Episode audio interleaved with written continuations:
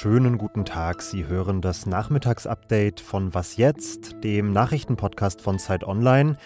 Die Freitag der 13. Jokes hat Fabian Scheler heute Morgen schon abgeräumt, deswegen komme ich jetzt einfach direkt zur Sache. Wir sprechen in dieser Folge unter anderem über Nazis in deutschen Sicherheitsbehörden, den Wahlkampf an Rhein und Ruhr und neuen Ärger in der Ampelkoalition. Ich bin Janis Karmesin und der Redaktionsschluss für diesen Podcast war um 16 Uhr. Es gibt Dinge, die in den Händen mancher Leute einfach nichts zu suchen haben. Feuerzeuge in den Händen kleiner Kinder zum Beispiel, Twitter in den Händen von Milliardären, wenn man das so sehen möchte, oder auch sensible Infos von Sicherheitsbehörden in den Händen von Rechtsextremen. Letzteres kommt in Deutschland aber trotzdem immer wieder vor. Das zeigt der Lagebericht zu Rechtsextremismus in den Sicherheitsbehörden, den das Bundesinnenministerium und der Verfassungsschutz heute in Berlin vorgestellt haben. Allein zwischen 2018 und 2021 sind bei 327 Beschäftigten der deutschen Sicherheitsbehörden rechtsextreme Bezüge festgestellt worden, etwa ein Viertel davon beim militärischen Abschirmdienst, einem Geheimdienst der Bundeswehr. Rechtsextreme Bezüge heißt in diesem Fall, dass die gelisteten Mitarbeiterinnen der Behörden entweder Kontakte zu rechtsextremen Gruppen oder ins Reichsbürgermilieu hatten, dass sie sich rassistisch oder antisemitisch geäußert haben oder den demokratischen Staat ablehnen. 327 Fälle bei Hunderttausenden Beschäftigten, das könnte man für eine kleine Zahl halten. Aber meine Kollegin Christina Schmidt aus dem Zeitinvestigativteam sagt, dass vor allem die Qualität der Kontakte besorgniserregend sei. Ein Beispiel, es heißt, dass 60 Prozent der verdachts- und erwiesenen Fälle Kontakt zu je vier Personen im rechtsextremen Milieu haben. Es geht also um eine systematische Vernetzung. Es geht also auch um ein systemisches Problem. Die Untersuchung hat auch ergeben, dass sich mehrere Betroffene in rechtsextremen Chats vernetzt haben. Ein bundesweites Netzwerk innerhalb der Behörden sei aber nicht entdeckt worden. Und dazu sagt Christina, das sei nur auf den ersten Blick eine positive Nachricht. Andererseits ist es natürlich extrem beunruhigend, dass es eben nicht abgeschlossene Zirkel sind in den Sicherheitsbehörden selbst, die sich dort durch Binnenlogiken und Binnendynamiken entwickelt haben, sondern dass es der rechtsextremen Szene gelingt, eben auch an solche Leute, an Polizistinnen und an Soldatinnen heranzutreten und sie für ihre Ideologie und für ja letztendlich ihre Ablehnung ähm, des demokratischen Staates zu gewinnen. Die Bundesinnenministerin Nancy Faeser hat heute diesen Bericht vorgestellt und hat bei der zugehörigen Pressekonferenz ein härteres Vorgehen gegen diese radikalisierten Beschäftigten angekündigt. Unter anderem soll das Disziplinarrecht reformiert werden, damit eben diese Menschen schneller aus dem Dienst entlassen werden können. Sonntag wählt Nordrhein-Westfalen, das bevölkerungsreichste Bundesland, einen neuen Landtag und es sieht alles danach aus, als würde das für alle Politiknerds ein ziemlich guter Tag werden. Denn es ist in den Umfragen höllisch eng. Die CDU liegt nur drei Prozentpunkte vor der SPD und die letzten Tage des Wahlkampfes könnten die entscheidenden werden. Ferdinand Otto aus dem Politikressort von Zeit Online. Du hast den Wahlkampf in den letzten Tagen und Wochen verfolgt. Was war das denn für ein Wahlkampf?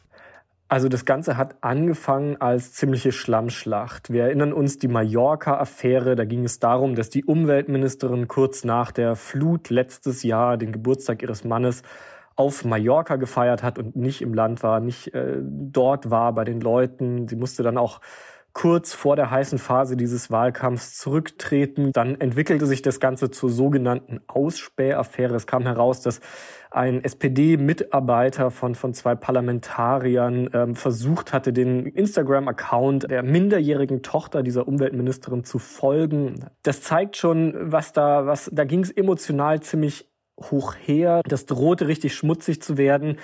Die zwei Spitzenkandidaten haben sich da zurückgehalten, muss man so sagen. Ähm, das ging dann so weit, dass die wirklich beim TV-Duell, dem eigentlichen Höhepunkt dieses Wahlkampfs, naja, da musste man eigentlich schon einblenden, dass die von zwei unterschiedlichen Parteien sind. Also da waren die, gingen die wirklich sehr, sehr sanft miteinander um, betont staatstragend. Also das war quasi so die, die Doppelgesichtigkeit dieses Wahlkampfs. Aus dem sehr schmutzigen Wahlkampf zu Beginn wurde dann doch ein ganz manierlicher Höhepunkt. Umso spannender finde ich die Rolle der Grünen. Das ist die drittstärkste Kraft in den Umfragen und es ist die Partei, mit der auch beide der genannten Spitzenkandidaten, Kuchati und Wüst, äh, koalieren würden. Also Rot-Grün oder Schwarz-Grün sind die naheliegendsten Optionen aktuell. Das heißt, die Grünen sind wahrscheinlich so ein bisschen der Hidden Hero in dieser aktuellen Situation. Ne? Ja, die sind die ziemlichen Königsmacher. Es kann sich eigentlich keiner derzeit irgendwie eine Regierungskonstellation vorstellen, an der die nicht beteiligt sind. Das wirkt jetzt erstmal komfortabel von außen. Die können natürlich ihren Preis nach oben treiben. Ähm, man darf aber nicht vergessen, äh, was das auch für die Partei dann selbst nach diesem Wahltag bedeutet. Also ist total klar, dass das Herz der Grünen wahrscheinlich eher Richtung SPD fliegt.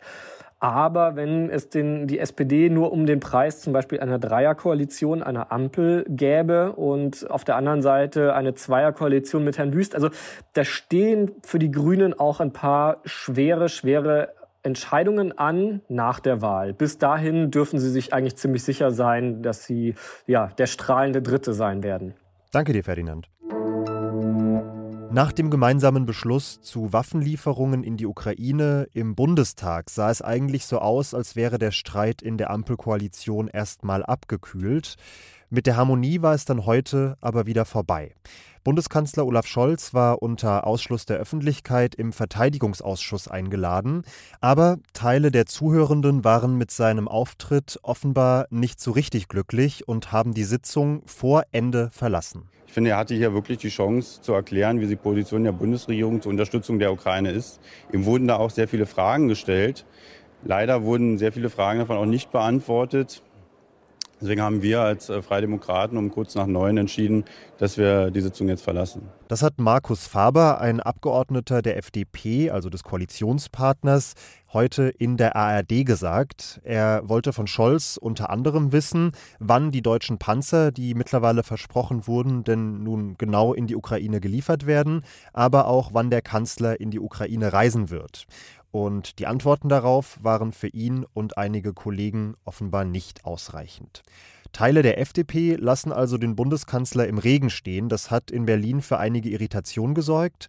Übrigens nicht nur bei der SPD selbst. Marie-Agnes Strack-Zimmermann von der FDP hat sich ihren Parteikollegen nicht angeschlossen, ist im Saal geblieben und sie beschreibt das Gespräch ganz anders als der Parteikollege, als sehr konstruktiv. Und sie sagt, der Kanzler habe die Verzögerung bei der Lieferung der Panzer zum Beispiel ganz konkret mit Problemen bei der Instandsetzung begründet. Der Bundeskanzler hat heute übrigens auch erneut mit dem russischen Präsidenten Wladimir Putin telefoniert.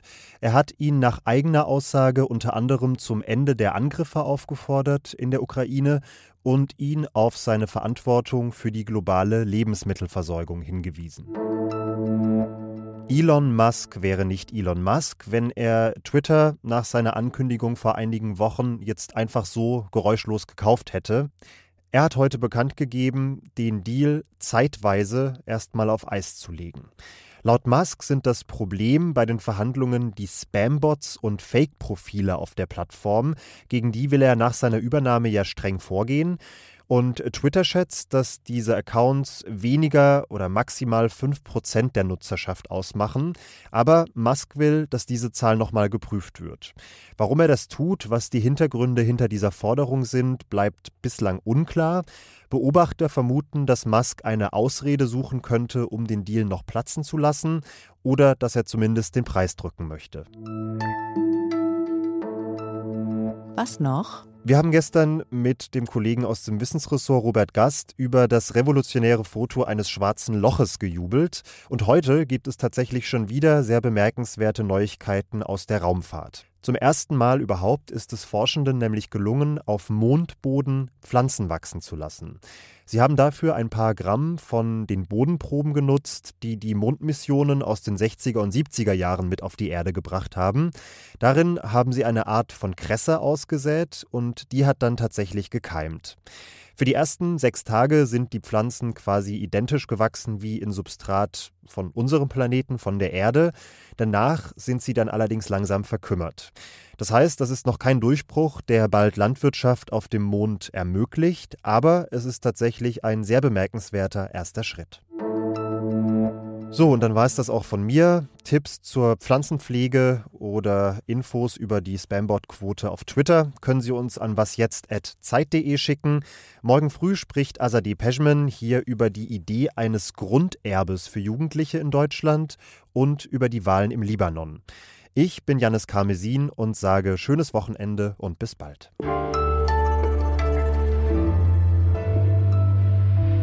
Kurz vor der heißen Phase dieses Wahlkampfs zurücktreten. Dann, oh, jetzt hat hier eine Nachricht geplinkt. Moment.